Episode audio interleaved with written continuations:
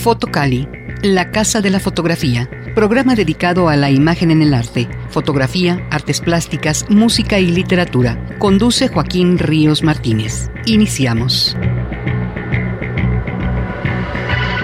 Fotocali, la Casa de la Fotografía. Saludos a todos, gracias por escucharnos este sábado 8 de febrero del 2020.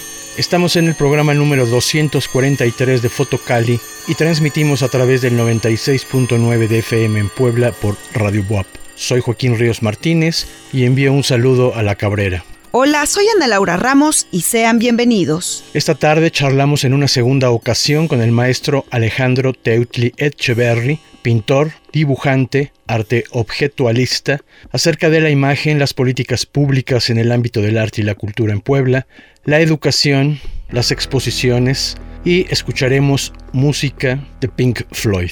Como cada fin de semana les presento nuestra agenda de muestras fotográficas o talleres en Puebla y la región. La fantástica construcción femenina, colectiva de fotógrafas, Museo Taller Erasto Cortés, 7 Oriente número 4, abierta hasta el 28 de febrero. ¿Por qué registrar y documentar? Taller de fotografía básico. Informes por la página de Facebook Fotocali 2 o Fotocali Radio.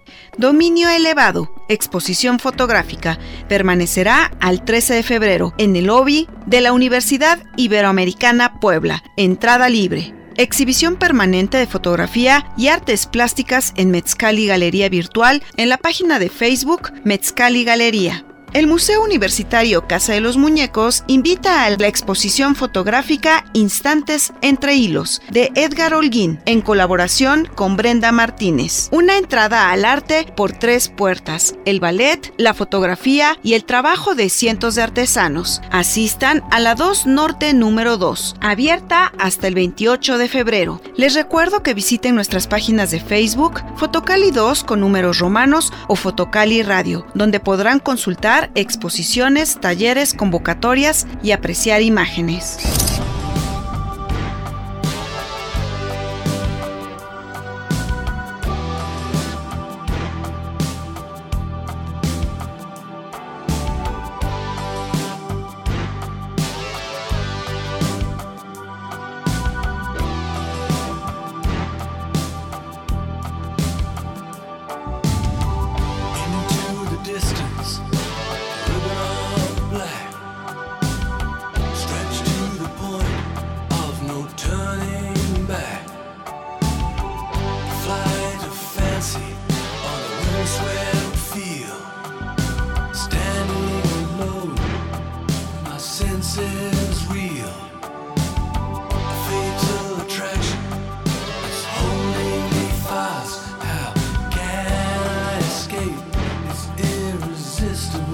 us.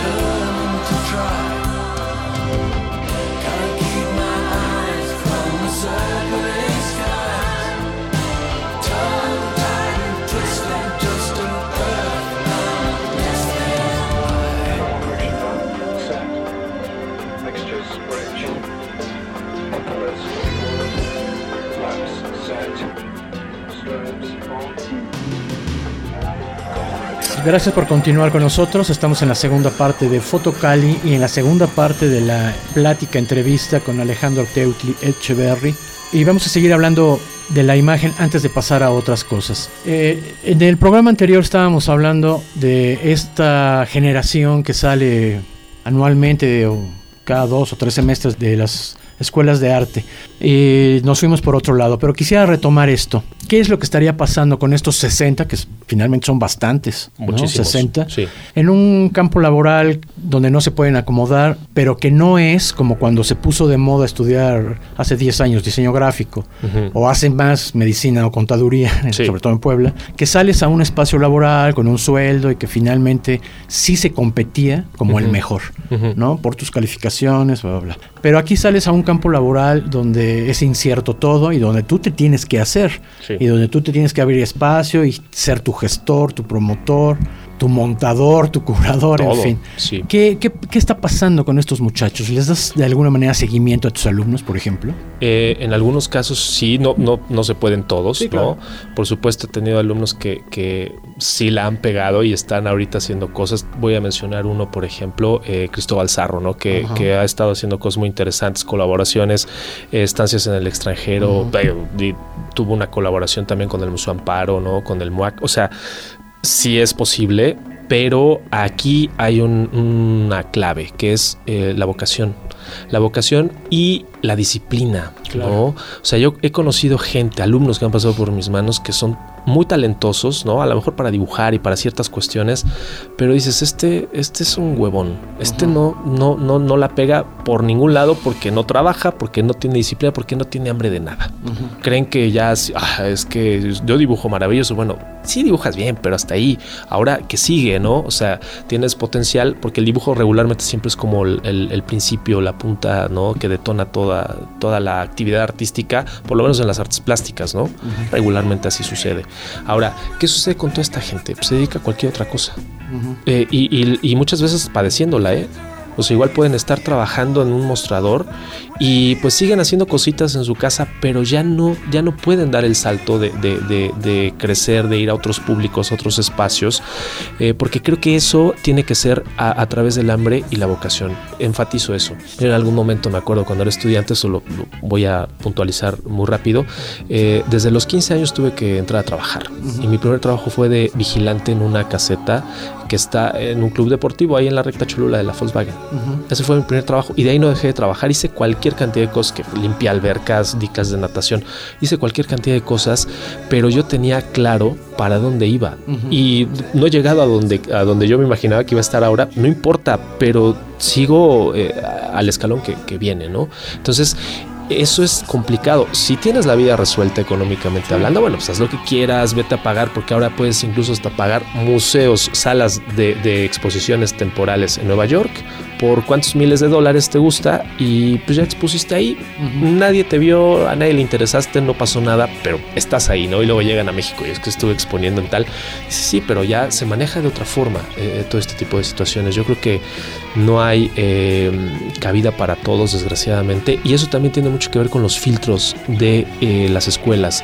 No están haciendo el trabajo realmente de filtrar a la gente que tiene que estar ahí. Ujú. Creo que en música funciona mejor, en Ujú. danza funciona mejor, pero en las artes plásticas es como de, ok, pues ahí tienes ciertas habilidades, un portafolio ahí que medio haces cositas, ¿no? Ya, ya, ya superaste los, los Gokus, perfecto, ¿no? Y los Simpsons, entonces ahora ya puedes estudiar artes plásticas. Oye, eso no es muy serio que digamos, y entonces también es un problema para, para el docente, porque hay mucha gente que en algún momento está ocupando un espacio y que impide que las cosas pudieran funcionar mejor si es que hubiese una meritocracia para entrar a una escuela, la que sea.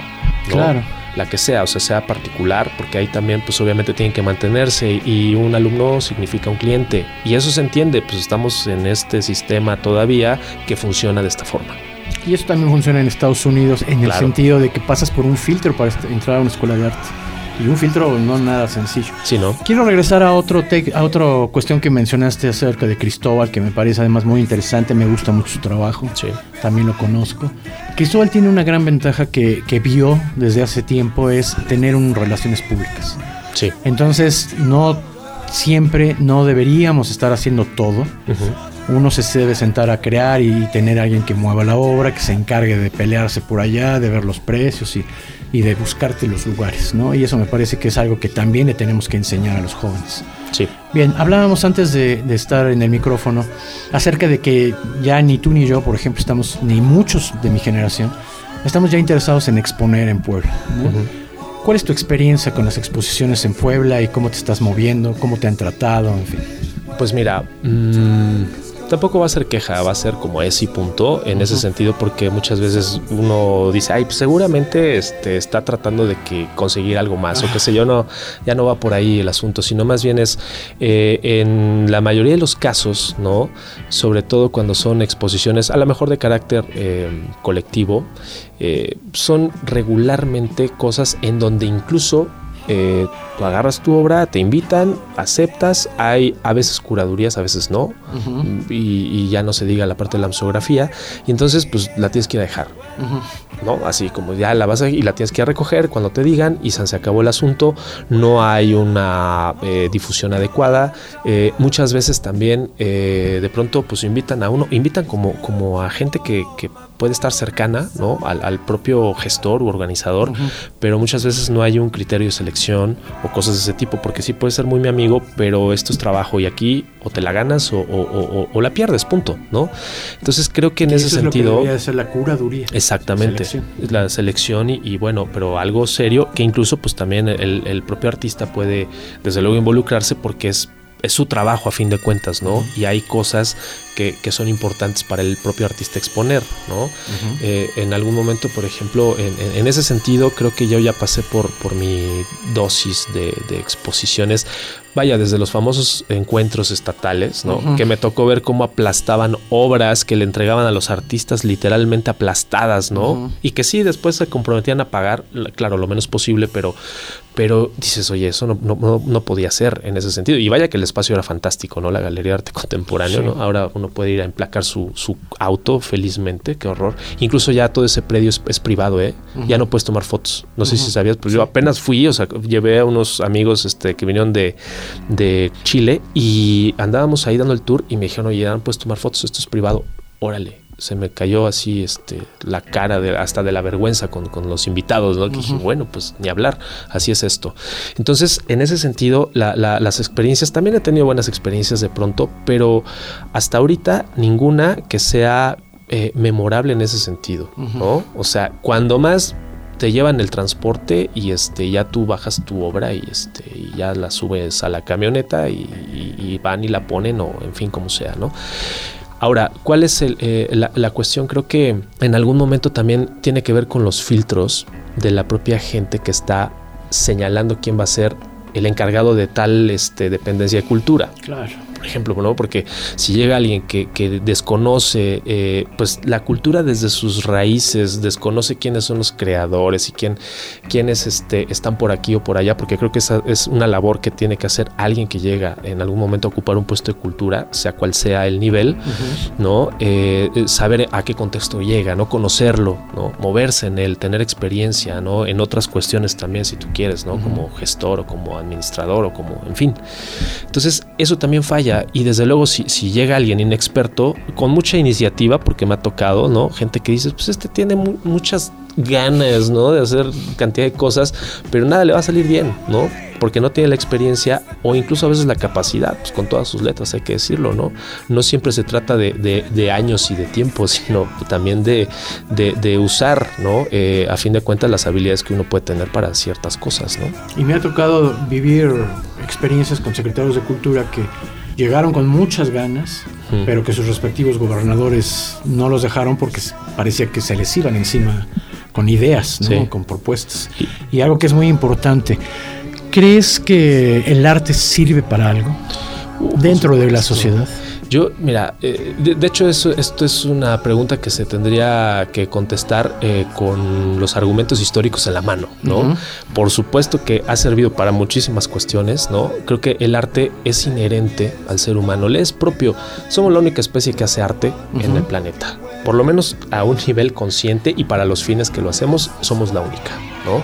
Entonces, en ese sentido, ¿para qué nos sirve? Es, el arte es el reflejo mismo de la condición humana es este, este espejo en donde podemos vernos cómo somos realmente e incluso otras posibilidades de, ser como, como seres humanos, ¿no? Porque el arte también en algún momento puede proponer otras posibilidades de mundos, o sea, es decir, mundos posibles que se antojan a veces, ¿no? Que son necesarios, eh, eh, por lo menos imaginar, ¿no? O sea, pensemos el arte eh, que de pronto desapareciera en el arte ausente, ¿no? Como un día sin mexicanos, un día sin arte, sin cine, sin música, sin pintura, sin lo que quieras, ¿no? Eh, eh, eh, las manifestaciones artísticas, ¿no?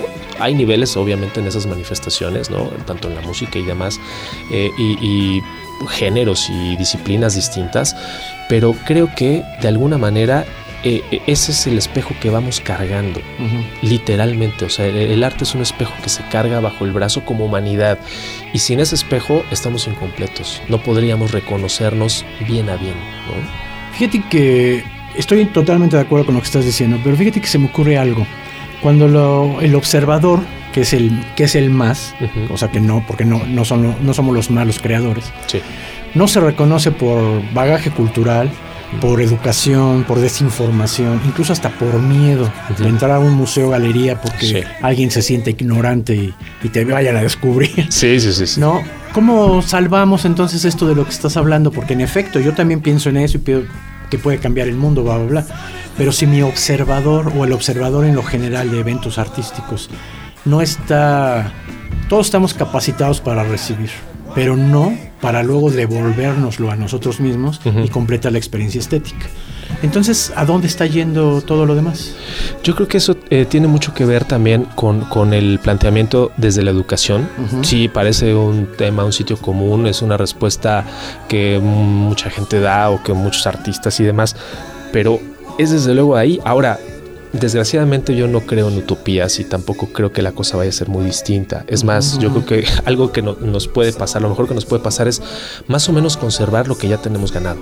Bien. Porque no creo que vayamos a ganar demasiado. ¿eh? A como veo las cosas ahorita, políticamente, financieramente, geopolíticamente, si tú quieres, veo que, la cosa no va a mejorar ni vamos a llegar a un sueño dorado de, la cultura y del arte o de la ciencia incluso, porque también si hablas con científicos te van a decir, pues, está también de la fregada, ¿no? No hay apoyos, este, tenemos que irnos a otro lado, en fin, así es la situación, ¿no? Entonces, yo lo único que creo es que podemos funcionar como células de voz a voz. O sea, yo, yo, tengo, por ejemplo, mi responsabilidad como docente, dándoles la materia de arte, pues es cuando menos contagiarles el gusto por el arte. Ya con eso. A mí que me importa que contesten un examen con los, de, eh, eh, eh, los nombres de, los, de, las partes de la columna o del templo griego. ok, vale, no está de más que, que, lo conozcan, pero ese no es mi objetivo, ¿no? O, que pasen la materia, ¿no? Porque luego es lo que más les preocupa. No, a mí me preocupan otras cosas y por eso no soy un maestro políticamente correcto ni profesional en ese sentido, ¿no? O sea, no crees que yo llego y entrego todas mis planeaciones y demás y mis resúmenes de temario y sigo al pie de la letra lo que tengo que hacer. No, yo creo que hay posibilidades de, encauzar a, los chavos. Claro, algunos agarrarán el, hilo y se irán por ahí para buscar el propio Claro. Porque es de eso se trata, ¿no? Entonces el arte creo que también es una manera de buscar una forma de situarse ante el mundo y tener una opinión, una visión del mismo mundo, ¿no? Una acotación al margen que hago es que das clases en la Zapata y, y Narpa pero la Zapata ha estado considerada desde hace muchos años como la mejor preparatoria de la universidad en el sentido liberal. Sí. Y liberal con el, con el amplio sentido de la palabra, claro. este, ideológicamente, de libertad de cátedra y bla, no, no, de libertinaje, no quiero hablar de eso. Y recuerdo que por mucho tiempo estando Guillermina y, Ricardo Cartas, jefe de ahora acá, había muchísimo trabajo de literatura y de arte en lo general. Entonces, eso ha quedado sentado históricamente en que las generaciones que han salido de ahí de jóvenes se han destacado este, académicamente en, sus materias, ¿no? Porque el arte, finalmente, yo también creo que te vuelve un poco más libre y un poco más crítico y un poco más juicioso. Finalmente, para, para, cerrar, Alejandro, ha sido un gusto platicar contigo. Eh, igualmente. Si tuviéramos una varita mágica, que vamos a platicar de fantasías, ¿qué le pedirías a esta nueva gestión de cultura que además pasamos por un año totalmente por el camino empedrado, nos la llevamos y fue muy caótico. parece que las cosas ya se están aterrizando, se liberan los presupuestos, en marzo ya se em, empieza a echar a andar los proyectos que tiene el secretario. ¿Qué le pedirías? Si tuviera una varita mágica, híjole, pues que, que la Porque si solo fuera por oficio no te iban a hacer caso. Que la mayoría desaparecieran. no tendría que pedirlo, tendría que actuar la varita, ¿no? Ok. No, vaya, simplemente que hicieran lo que tienen que hacer, lo que les toca, ¿no?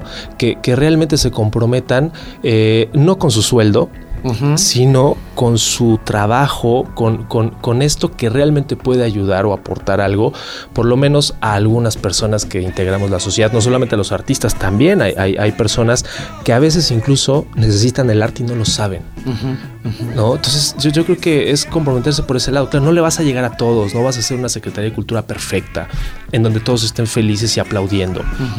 Pero sí creo que, que tienen que ver ese lado más sensible claro, con la inteligencia te van las dos cosas de la mano, eh, porque si no, no sirve de nada, y que realmente hagan lo que tienen que hacer, lo que, lo que obviamente también lo que sienten que tienen que hacer porque eso es otra cosa, ¿no? Pero sí creo que hay cosas que son muy puntuales, ¿no? En ese sentido, no desatender a los seres humanos, no desatender precisamente a esta eh, comunidad también de artistas, ¿no? Que estamos de este lado y que estamos eh, literalmente eh, fregándonos día a día. O sea, y digo fregándonos en el mejor de los sentidos porque también es disfrutable, pero digo, uno también trabaja como si fuera una persona que va a un banco con un horario. Yo a lo mejor no tengo un horario, pero de pronto me encantaría tener a veces un horario, ¿eh? O sea, ayer trabajé 17 horas seguidas. Así, o sea, me acosté a las 3 de la mañana, estuve sin parar desde las 9 de la mañana, nada más para parar media hora a comer y se acabó. Entonces, digo, e, en ese sentido, eh, y, por qué lo hace uno? No voy a salir con esta cosa de lo hago por mi estado y por mi país, no, lo hago porque lo necesito. Pero eso también puede contribuir en algún momento simplemente entablar cosas, diálogos con otros seres humanos, a ver qué rollo con el mundo actual, porque a mí sí me interesan muchas cosas que suceden en el mundo, ¿no?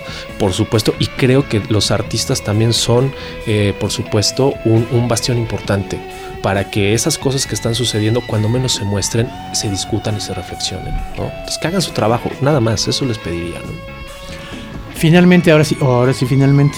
Hay muchas eh, ideas. Yo he estado muchos años ya en, vivo desde hace 33 años en Puebla. Siempre he estado ligado al arte y la cultura, desde el periodismo, desde la creación, exposiciones, en fin. Me consta porque muchos nos hicimos amigos que un par de secretarios de cultura en algún momento intentaron formar cuadros, profesionalizarlos, bla, bla, y moverlos por las distintas áreas de la Secretaría de Cultura de aquel entonces.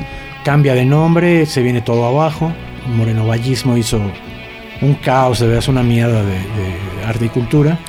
Y lo que sé es que ahorita, bueno, porque lo he visto, este, que muchos de estos amigos que estaban congelados, eh, esa es la palabra que se usa en gobierno, pero, esa, es la, pero esa es la real, están regresando a diferentes áreas que tuvieron o que están implementándose, amigos que no dejaron de estudiar, de investigar, de actualizarse, que estuvieran sentados en un rincón y que están regresando y que otros se están haciendo en roques. Yo creo que es un momento preciso, no por la cuarta transformación, no, porque el movimiento político haya cambiado y parezca más liberal, sino porque es el momento preciso de demostrar que esos cuadros en realidad van a funcionar para algo y va a pasar, o podría, o ese sería el deseo, lo que estás diciendo, ¿no? que se detengan en lo social, en lo humano y que realmente hagan lo que tienen que hacer, porque hemos pasado por muchos chapulines que vienen obviamente de áreas X, pero que tienen ese trabajo por compadrazgo y que no le saben porque no tienen este sentido humano del apoyo y de lo que el arte puede generar.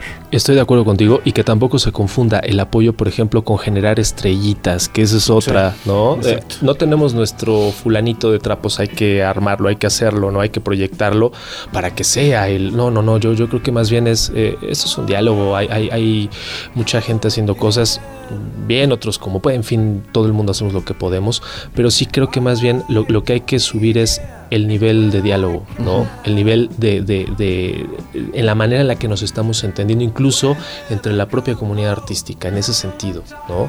Eh, y, me refiero, eso también implica, por supuesto, em, tratar de buscar, el, hecho de que yo diga que no, no quiero eh, ahora o no me interesa buscar como tal, eh, como antes, exposiciones en Puebla, es porque ahora tengo necesidad de salir, o sea, ya hice muchas cosas acá, ¿no? Y creo que en algún momento, si te fortaleces fuera, puedes regresar, no como la estrella que te digo, sino más bien con, una, una, posibilidad en algún momento de, de, jalar a otros también, ¿no? Porque eso se me hace muy importante. No hay figuras que yo vea en Puebla que están funcionando de esa manera, ¿no?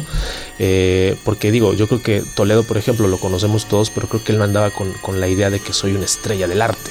Como hay otros ahorita que gracias a Toledo están donde están y que sí son las estrellas del arte, ¿no? Y que se pavonean y que están en, en, diciendo nada, pero apareciendo en todos lados, ¿no? Entonces, e, e, eso creo que por ahí tampoco va, va, la cosa, sino más bien es que pues, abramos las mesas de diálogo. No creo en utopías, como te digo, no creo que esto vaya a ser maravilloso ahora. Creo que va a seguir habiendo un montón de derroteros ahí que atender y, esto es un trabajo constante, a fin de cuentas, ¿no? Lo que sí creo es que, que no podemos eh, seguir eh, permitiendo eh, o permitiéndonos perder lo que ya hemos ganado, ¿no? Bien. Eso me parece muy bien. Alejandro, pues un gusto y un placer platicar contigo. Al contrario, muchas gracias por la invitación. Gracias, nos escuchamos el siguiente programa. Recuerden visitar nuestras páginas de Facebook, Fotocali 2 con números romanos y Fotocali Radio. Hasta otro sábado a las 18 horas, soy Joaquín Ríos Martínez y agradezco a Ana Laura Ramos su colaboración y por la edición del programa, a Darío Montiel en los controles en cabina y a Jesús Aguilar en la producción.